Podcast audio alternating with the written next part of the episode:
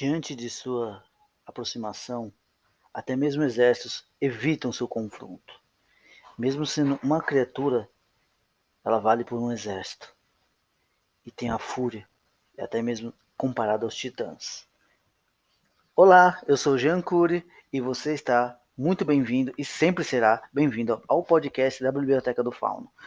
Hoje eu vou relatar o nosso world build de bestiário sobre uma criatura mitológica da parte grega novamente, mas que tem um certo tipo de temor e carinho por quem vai te descrever. Vamos falar sobre a Mantícora o quanto essa criatura tão cruel e inteligente pode valer mais do que um exército, um desafio para suas histórias. Vamos nessa? Como algum de nós sabemos, a Mantícora já é uma criatura, é, como eu posso falar, híbrida e até mesmo metamórfica, ou até mesmo assim, uma, uma espécie de quimera, pois ela tem partes assim que diferem muito a sua descrição, mas que todos nós possamos dizer é o que?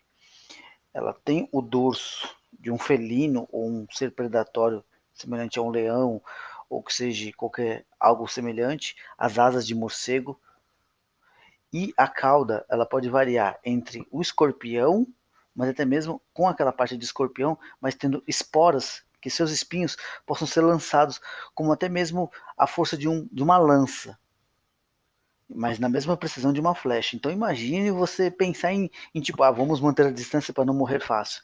Ela não tem esse essa preocupação, porque ela tem um raciocínio lógico de se você estiver na distância, ela tem como te atacar. Se você vier de frente, ela tem garras, ela tem uma afeição animalesca que tem dentes muito fortes que podem até destrinchar uma armadura facilmente, como se fosse faca quente na manteiga.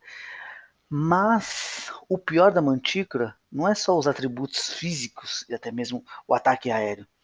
É a inteligência dessa criatura que, por si, ela só gosta da carne humana. Engraçado ou não, a, assim, a própria mitologia da Mantícora é como se fosse a própria bestialidade do ser humano. Tanto como o dragão também refere-se como a própria é, ganância encarnada do humano, já que os dragões sempre são ditos como animais que guardam ouro, e nisso a cobiça traz alimento para eles, que são os grupos aventureiros. Mas na Mantícora é diferente.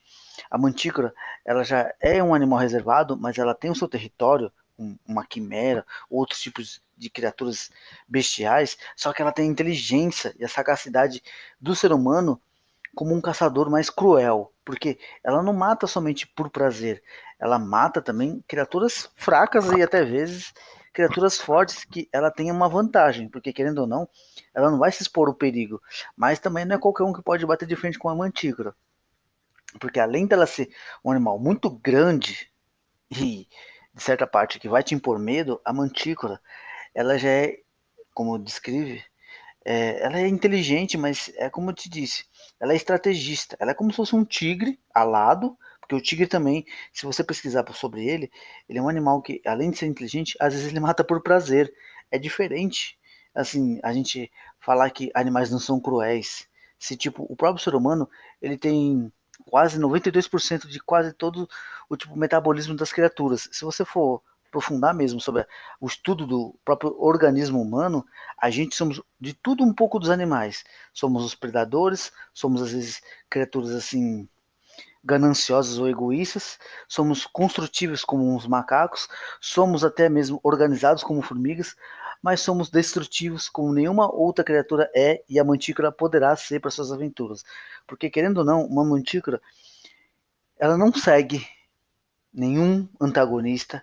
Se você fizer um antagonista que controle uma mantícora, ótimo, você vai criar um antagonista ou um vilão que tipo é, é o fodão.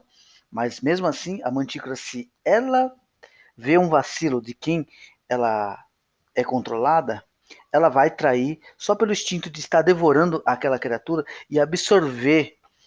Porque, assim, no intuito, pela própria mitologia, que eu já li muito sobre a Mantícora e outros contos de outras pessoas, quanto mais ela absorve o alimento, assim, de pessoas formidáveis na sua crueldade ou até mesmo no seu inteligente, ela absorve isso para ela, não só como alimento, mas como uma nutrição seu crescimento assim exponencial de raciocínio.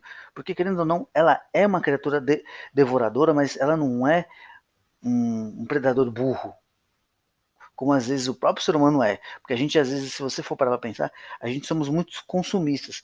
Mas a mantícora, ela já percebe que quando ela está devorando demais em um certo local, ela cai fora. Mas ela tem, às vezes, uma base de território que todo mundo, dependendo da região, já sabe que por ali pode ser um caminho mais fácil, mas pode enfrentar ela. E nisso, a mantícora, se você for usar para suas histórias, já é uma coisa muito boa, que ela pode ser um desafio de um reino, ela também pode ser um desafio para o protagonista ter que passar por um determinado local, porque querendo ou não, ela é um animal territorialista como todo felino, só que ela tem a malícia humana no instinto de predador e glutão. Mas em, em partes, a mantícora também é um animal que possa também ensinar ao seu herói como que não se deve enfrentar uma criatura mais esperta do que ele. Só que é aquela questão. Veja se é, como posso dizer assim, útil para sua aventura, mas às vezes ela pode ser citada também como uma criatura que já existiu e foi muito poderosa. Às vezes você não precisa criar uma criatura ou utilizar uma criatura de uma mitologia ou um, um fator histórico folclórico direto, mas ela pode ser citada. E nisso a mantícora pode ser também uma opção. Mas eu, eu te digo, a mantícora em si é uma criatura muito legal para ser utilizada. Em, em, em base, é, ela tem tudo que as outras criaturas bestiais aladas têm. Só que, como eu te disse, ela é mais maliciosa. Porque na próxima vez que eu não for descrever uma quimera, você vai entender as diferenças. Mas eu espero ter ajudado. Utilize a mantícora como um predador que você pode pegar assim um exemplo como um filme Na Sombra e Escuridão. É um exemplo clássico como que a malícia da mantícora pode ser utilizada por um tipo de predador que só gosta de carne humana. Se você achar útil, eu espero que tenha te ajudado e vou te ajudar com muitas outras dicas. Eu sou Jean Cury, você sempre é muito bem-vindo ao podcast da Biblioteca do Fauno e obrigado por ter me ouvido. E não se esqueça, deixa um comentáriozinho, deixa um coraçãozinho, um like, não importa de onde você estiver ouvindo ou vendo isso. Eu sou grato desde já. Um abraço, tudo de bom.